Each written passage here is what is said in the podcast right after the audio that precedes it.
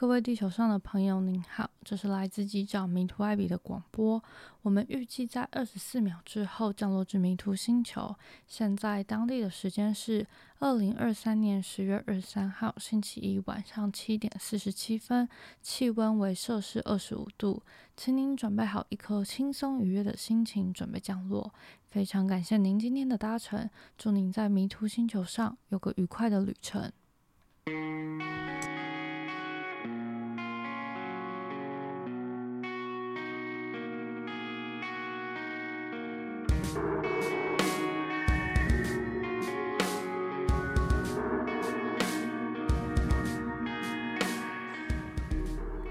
嗨，大家好，我是艾比，我是刚从马祖飞回台北的艾比，现在是一个非常疲惫不堪的状态，可是又觉得这一趟马祖之旅有蛮多情绪想要分享，但如果要花时间写文字，好像今天晚上写不出来，可是我自己很怕过了这时间点就没有那样的情绪了，大家会理解吗？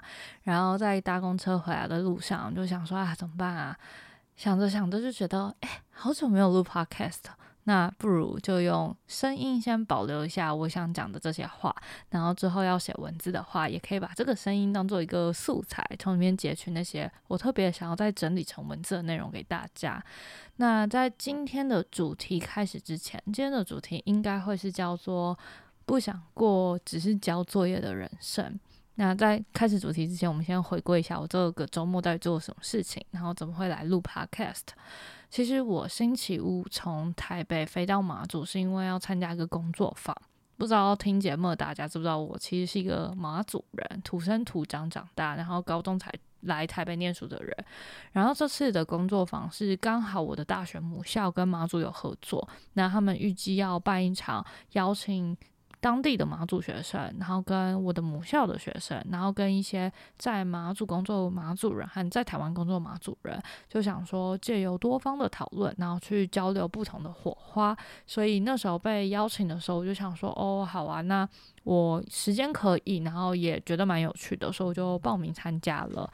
然后因为他的那个机票的时间就是卡在礼拜五和礼拜一，然后工作坊时间是礼拜六跟礼拜天。那其实我自己现在在马祖的朋友没有那么多，所以我礼拜五一飞到之后就见了几个想见的朋友，之后礼拜六就直接进入到工作坊，然后直到礼拜六的晚上，我们就开始故事开始。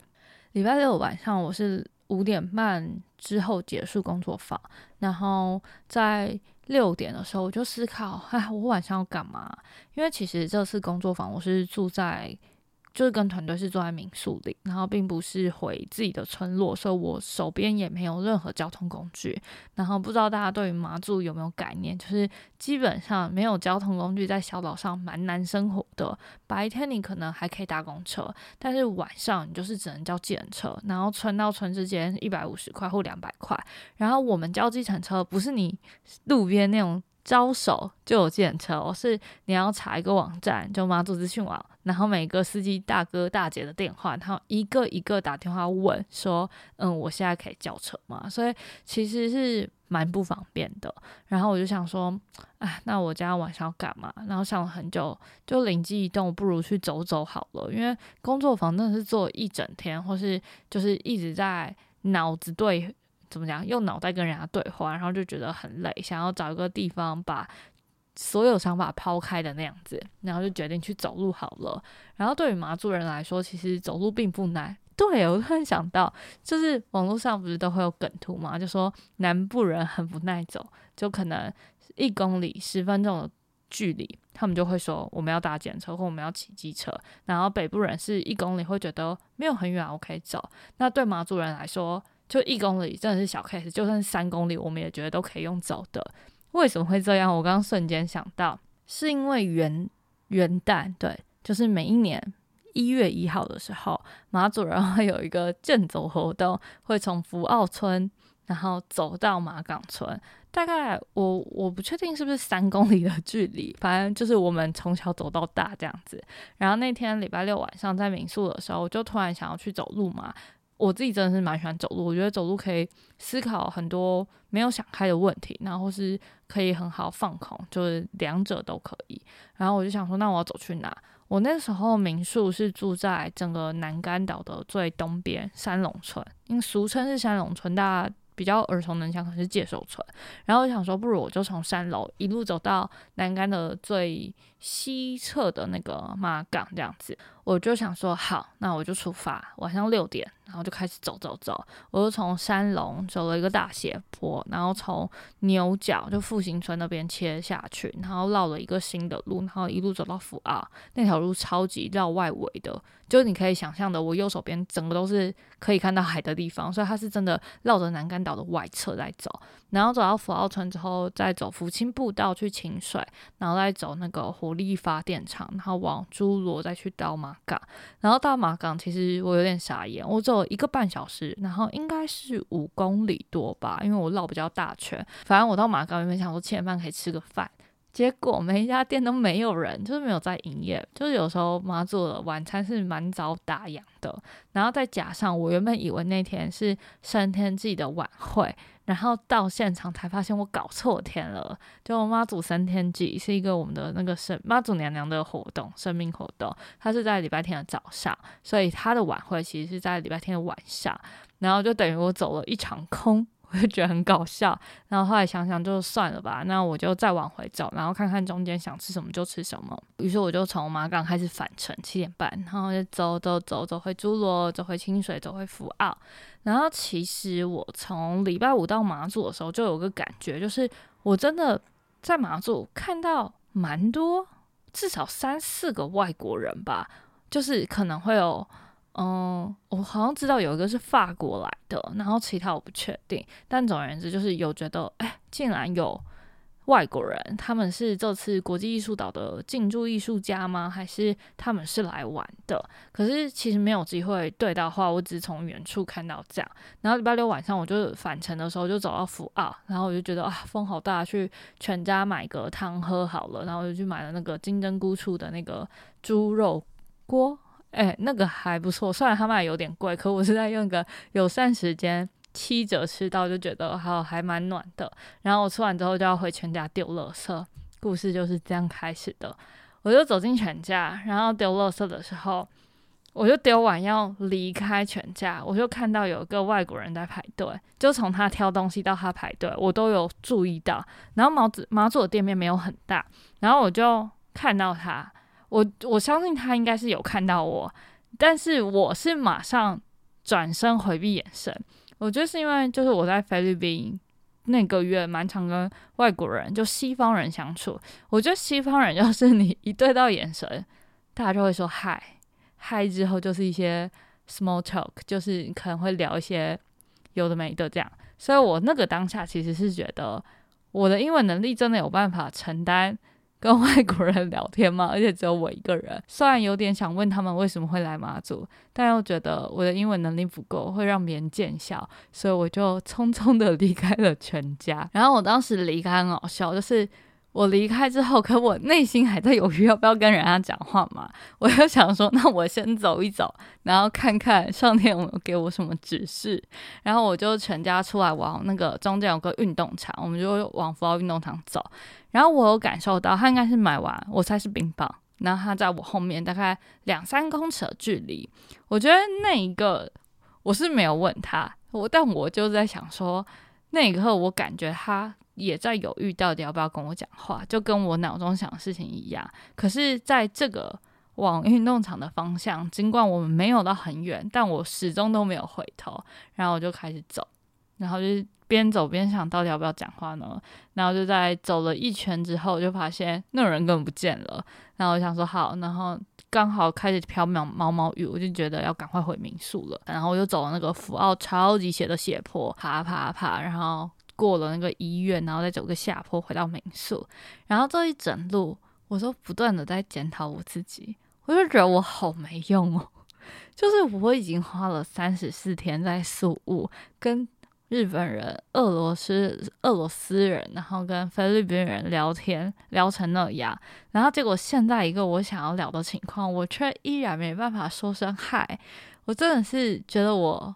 这样子不行，有点是这三十七四天的努力到底是不是白费了？就带着这股忧愁回到民宿，然后躺在床上，我走了两个多小时，十一公里，十二公里，我腿超酸的，然后我就整个瘫软在床上，然后边瘫软边反省自己，觉得很不应该。那如果隔天再遇到外国人想要说嗨的时候，就应该鼓起勇气跟他说嗨，然后再看看接下来有没有后续发展。那如果真的听不懂，那就算了嘛。然后我就带着这样的情绪洗澡入睡，然后就进入到第二天的工作坊，然后也是超级脑力轰炸，一路到四五点，终于整个工作坊结束了，就想要赶快奔回宿舍，然后躺在床上耍废，想想晚上要吃什么。就在那个时候。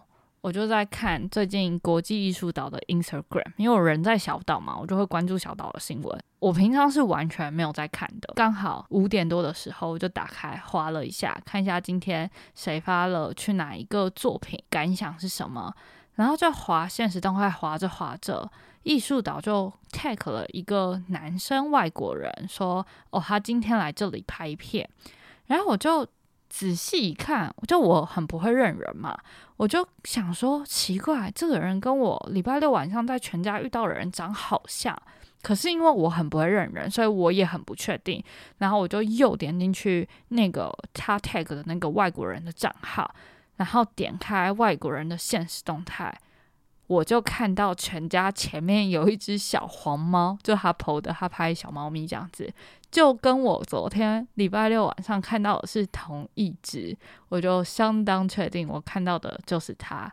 这时候就下一个选择题了，请问要不要密他呢？我其实。好像这辈子没有什么私讯过陌生人，除非是因为工作，我才会可能写信。但这种生活上的私聊，我其实没有做过这件事情。然后我就犹豫了超久，超久嘛，十分钟有吧？就觉得如果我不做这件事，心里会不会有什么遗憾？然后我就觉得我心里会有一个蛮看不起自己，明明就出国学了。这样的英文，然后实际上要应用的时候却又不敢用，就会觉得自己很废。然后我觉得我会带着这个很废的记忆再去面对英文，然后这整件事这样子看，长远来说它并不是一个好的帮助。然后我就鼓起勇气，我就想说，那我至少跟他讲说，我其实昨天很想要跟你说一声嗨，就是就是因为我跟你对到眼了嘛，所以我只想让你知道这件事。那我最后没有跟你讲，是因为我很。害怕说英文，所以我就真的按照这样的概念原封不动的转译成转成英文，然后就是私讯了那个人。然后我其实就想说，好，我这件事就结束了。然后已经跟工作坊的朋友讲好，晚上一起去吃饭。我觉得不到两三分钟，那个人就回我讯息了，他就说。我觉得我昨天有看到你，就我好像知道你是谁这样子。后面就是我先跟他讲说，哦，因为我其实蛮好奇为什么外国人会来小岛。然后他就说他其实是来工作的，他这两天都在拍摄，然后也是礼拜天的下午刚结束拍摄，然后现在人正在饭店休息，就话题就转到那晚上大家有没有行程，要不要一起见个面？然后我就说，哎，你有去过金沙吗？因为晚上好像就是金沙比较漂亮，我觉得你可以去走一走。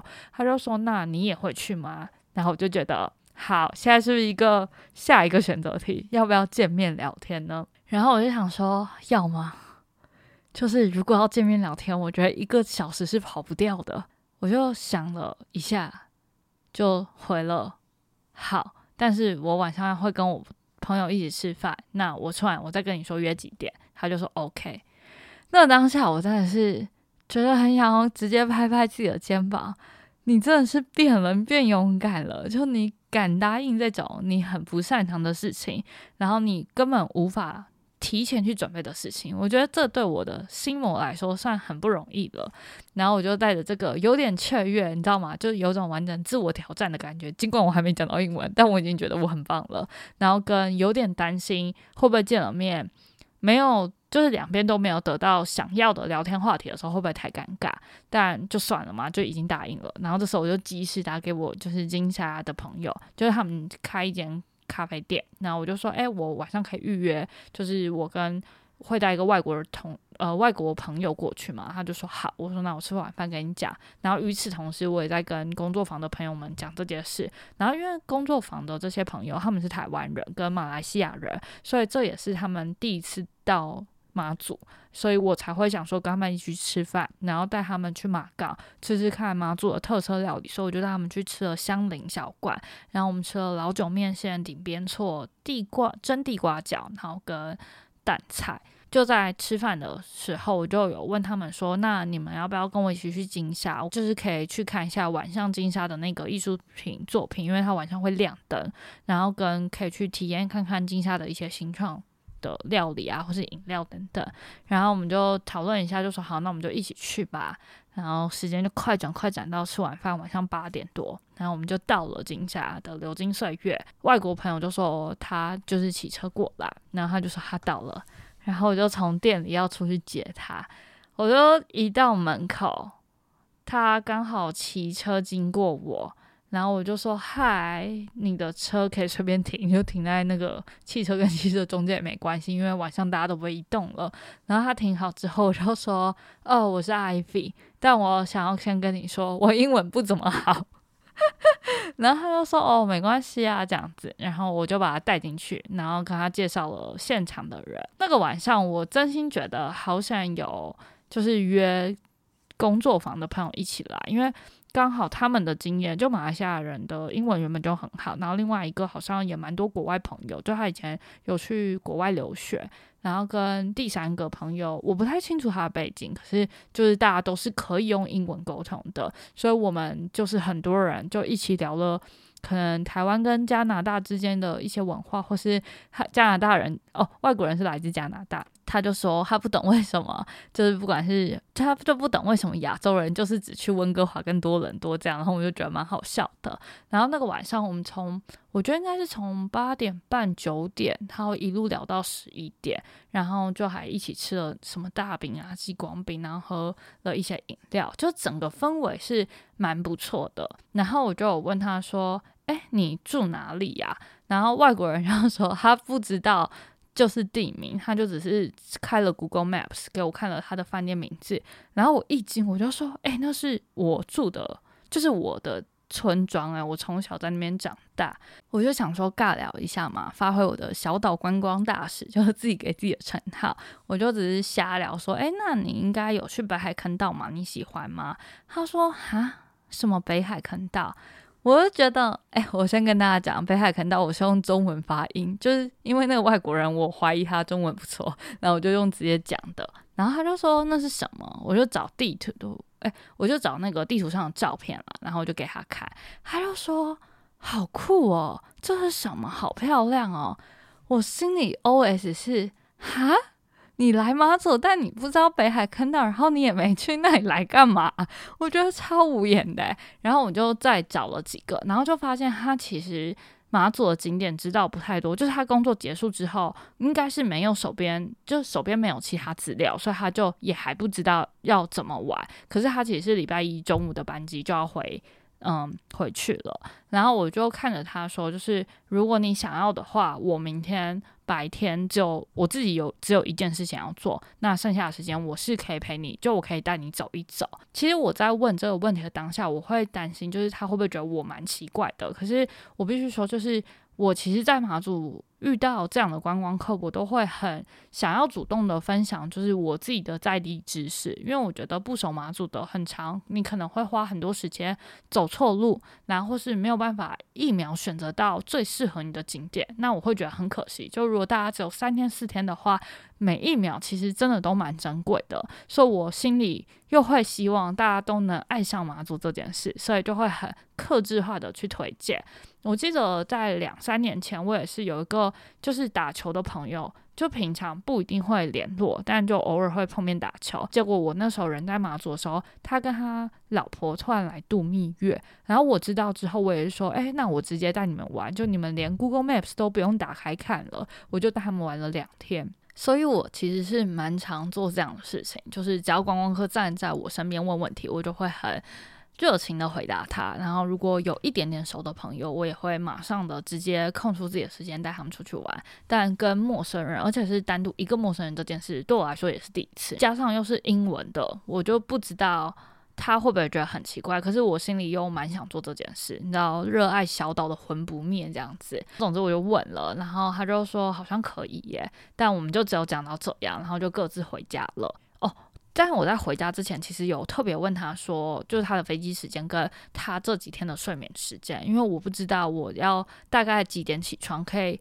就我我觉得我算是蛮体贴的人，就我不想要，嗯，怎么讲啊？就我希望是在他完全可以的允许时间内到他玩遍。我觉得他可以玩的地方，所以就表示我必须在他可以的时间前后多准备时间去做我自己的事情，或是先起床啊，然后到我家这样，到我的那个村庄。所以就确定完这些事情之后，时间就快转到星期一的早上，也就是今天的早上。然后我早上八点多，原本要搭公车回我的村庄的，因为我要回家才有机车。然后我就准备了我的那个马祖县民卡，准备要用免费的悠游卡乘坐公车。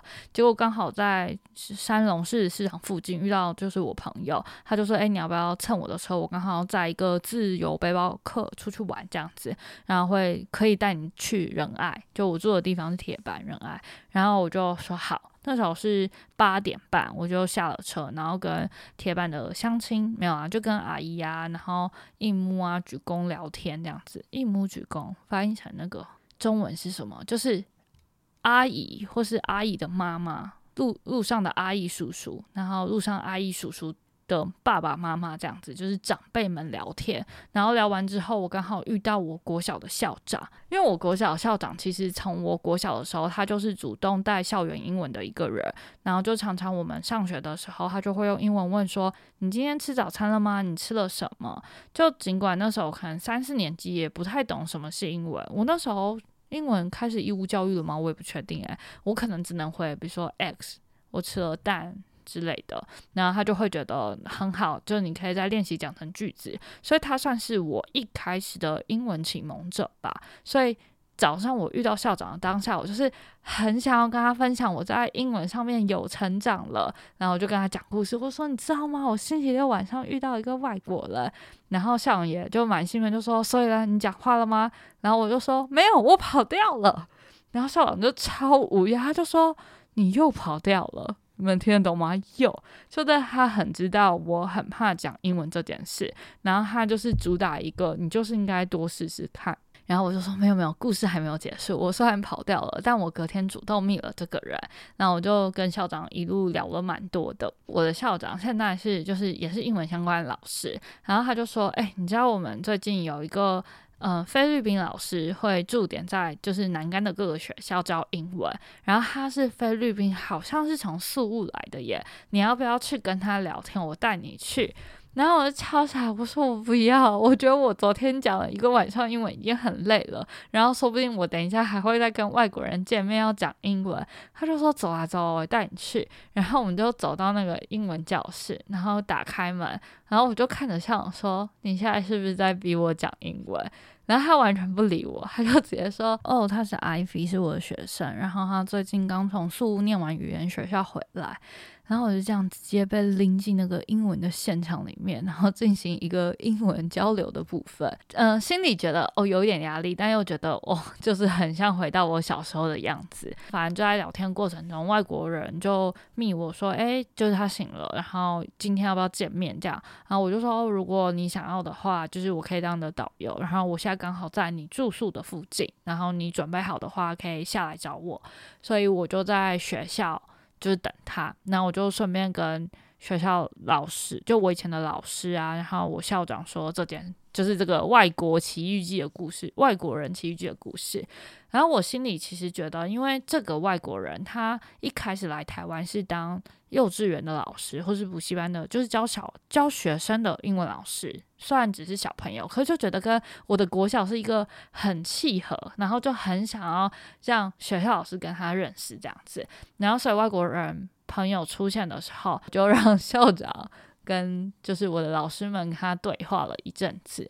然后也是在这个过程中。我就突然觉得，就是难怪我这么喜欢我的学校老师，跟我这么样觉得这个国小是奠定我的性格养成很重要很重要的一个角色。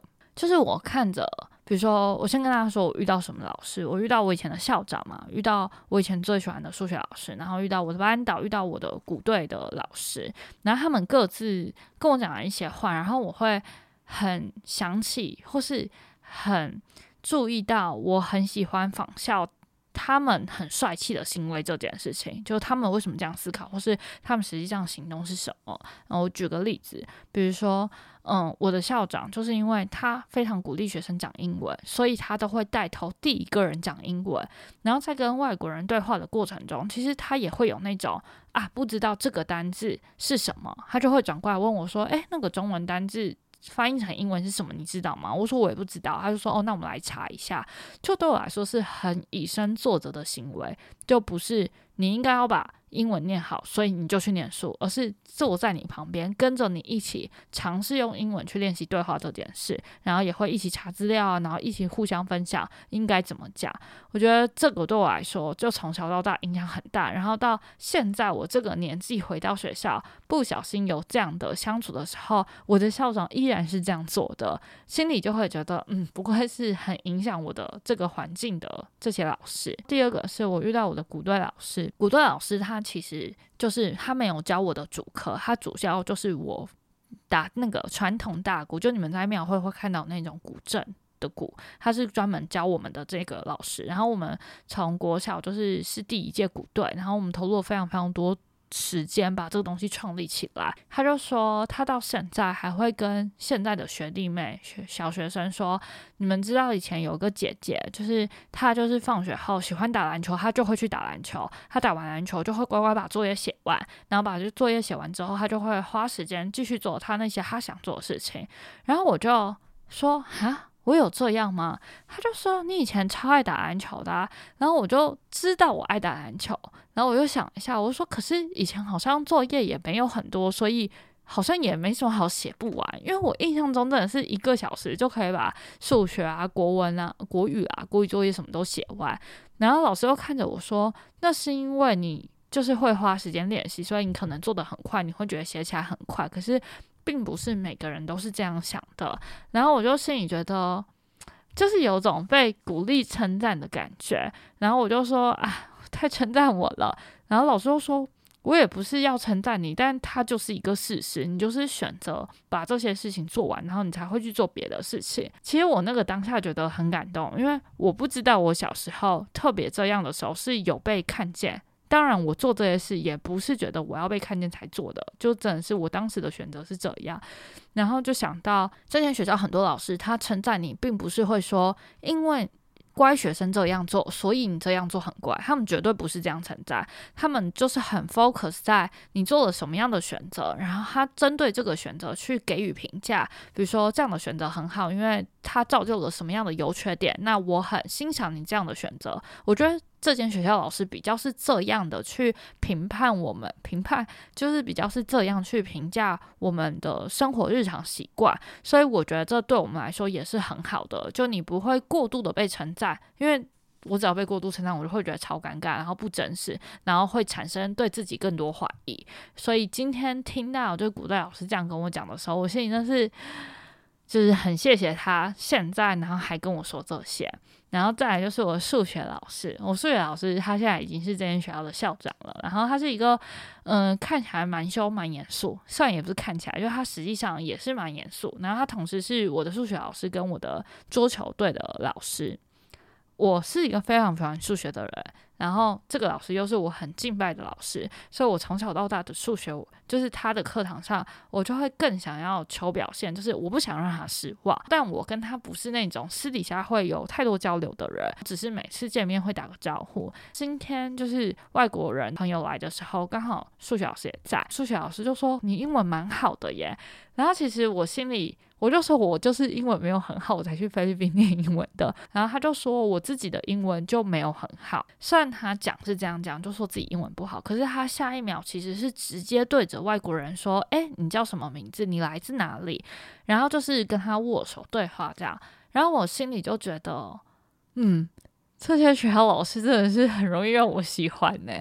就尽管大家都有觉得自己有不足的地方，可是大家都会蛮尝试一切的去做出他们觉得应该要做的行动。反正我们要离去的时候，还没讨论说 KOL 是什么样的意思，老师就说哦，他回去再认真查一下什么之类的。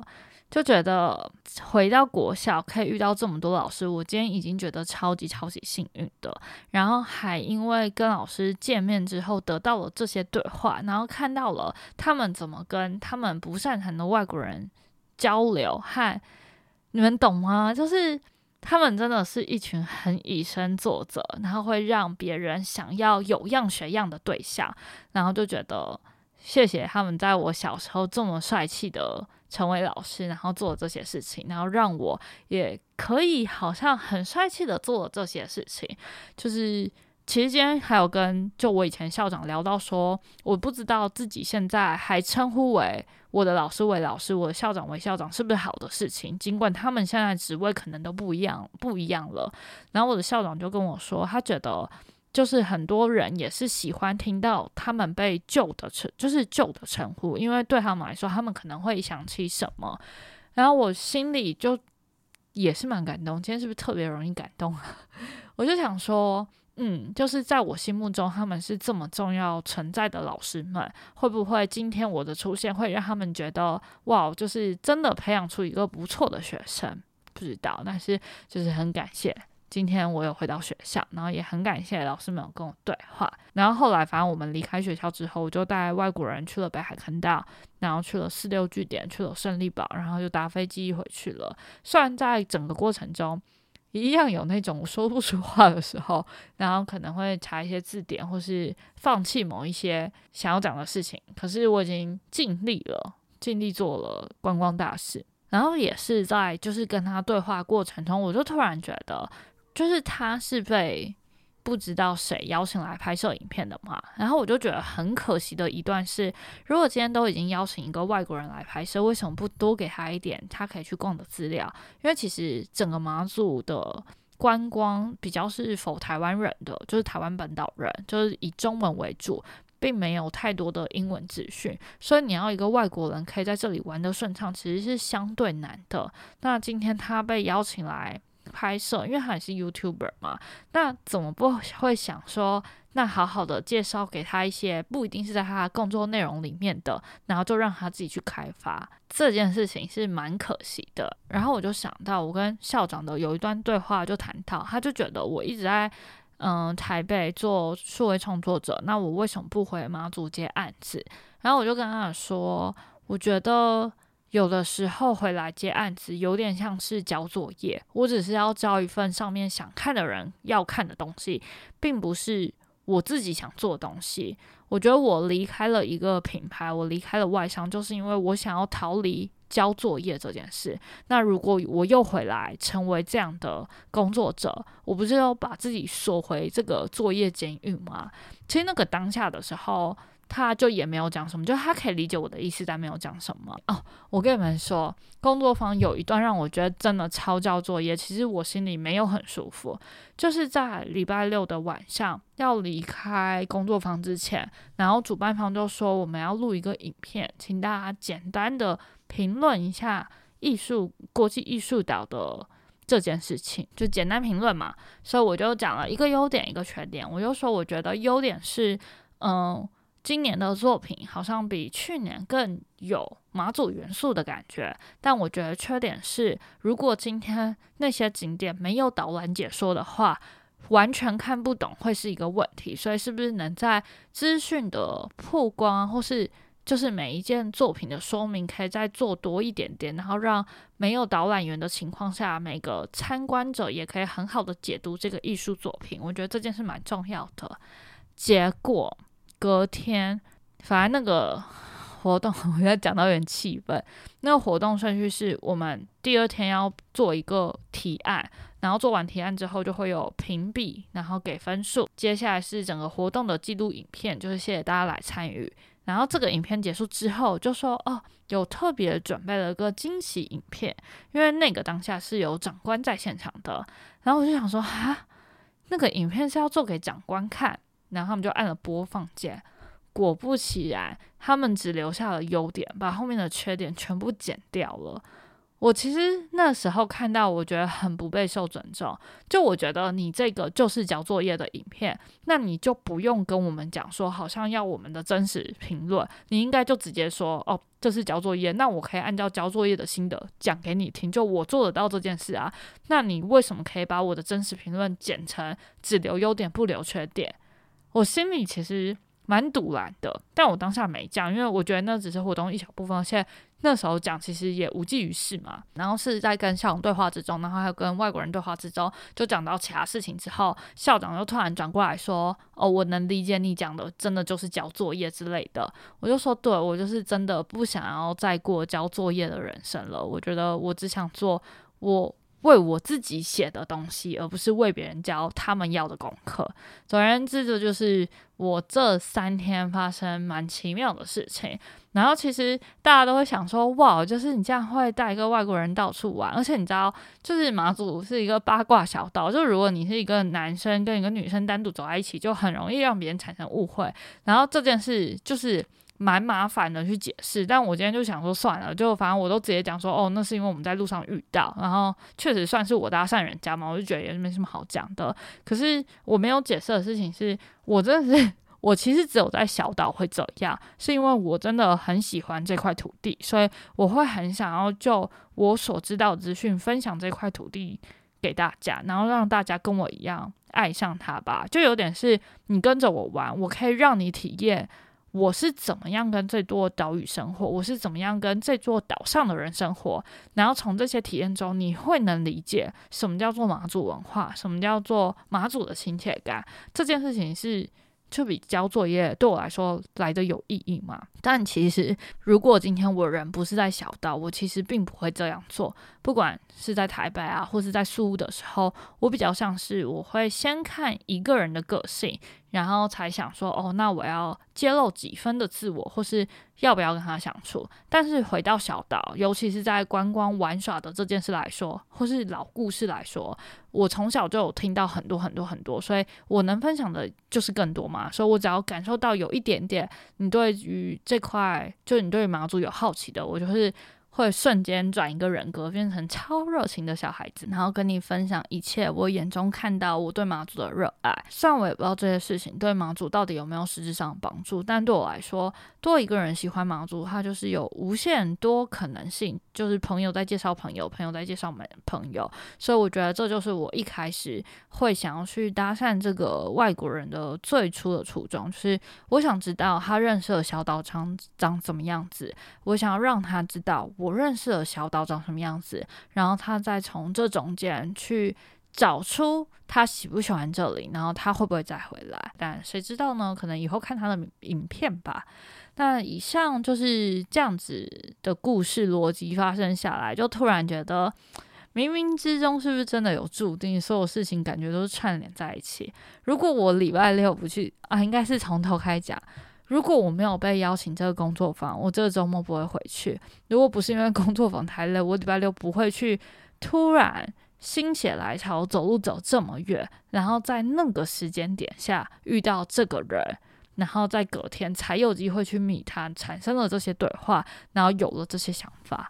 我觉得所有事情都是串联，虽然中间一度蛮懊悔自己的选择，可是因为弥补了，所以好像确实制造了就是意外的美好。然后就想很想要分享给大家，我觉得蛮酷的。而且要不是因为跟这个外国人约，我可能也不会这么提早的回我的村庄，然后遇到我的老师啊、我的校长等等。所以我就是很感谢这次发生的一连串机缘，然后我从中得到了很多能量，然后也更知道了自己为什么长成这样，然后想要继续长成什么样子，想要当个帅气的人。没错。今天还想要小小的探讨一个小点，就是这次回去是在参加国际艺术岛相关的工作坊，讨论到艺术这件事，然后就是觉得很多人会觉得看不懂艺术的时候，要去培养平凡人，不是平凡人，就是生活上每个人的艺术素质。就这件事没有错，可是回归到源头，如果让人看不懂的艺术，它是一个好的艺术吗？就我一直在思考这件事情，然后以及如果我喜欢的艺术跟现在社会大众喜欢的艺术眼光不同，我就一定是低俗的吗？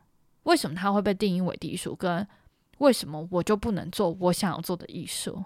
我觉得这是我这次带的问题回来，虽然我也还没有个解答，但目前在那天走路的时候是有想到一点点，是我觉得艺术的存在是会让人感受到回归本质这件事情，所以你会觉得距离好像被拉得更近了。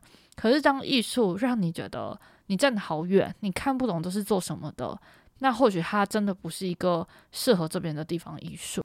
哎，必须注明，我在想这些艺术跟 国际艺术岛是完全没有关联的，是我们在探讨其他事情的时候，我突然思考到的议题。所以以上就是我这几天在脑海中跟自己对话的一些过程，然后跟一些结果。至于国际艺术岛，我这次回去只看了某几个点，因为我只有待在南干，然后就想说，是不是应该在。十一月十四号关季，关季嘛，就是艺术季结束之前，应该再花一点时间去走走、探访一下。所以最近可能也得思考十一月该不该回马祖，然后要回马祖多久。那以上就是今天的 podcast。我其实很少这样这么及时的分享我所有的经历给大家，主要是我觉得我常常会遇到很多。就算只是一个简单的事情，比如说遇到外国人，很简单的擦身而过，它在我的脑海跟我的情绪上都会产生非常非常多的涟漪，所以我有时候觉得很及时分享是会让大家觉得很混乱，因为我的脑袋原本就很容易跳来跳去，所以我很少做这么及时的分享。可是今天又觉得经历太多事情了，所以我现在不保留。这些感动或是这些惊喜、这些疑问的话，接下来还有其他的经历等着我去体验、去分发想、分享，所以就突然觉得，是不是应该练习把创作这件事变成今日事今日毕，然后把今天的感受保留在今天，那未来要再输出整理好好的，就是。更有逻辑的内容，就是在透过文字跟大家分享，就是可以一步一步来。那最近就是想要把我的 podcast 变成我的第一手储存资料库，然后也希望用这些最最最真实的分享，然后可以带给大家一些生活上的启发。我今天就是也没什么写很多脚本，我就是把我那几天的感受就一句话一句话写下来，然后今天就是想到什么就讲什么。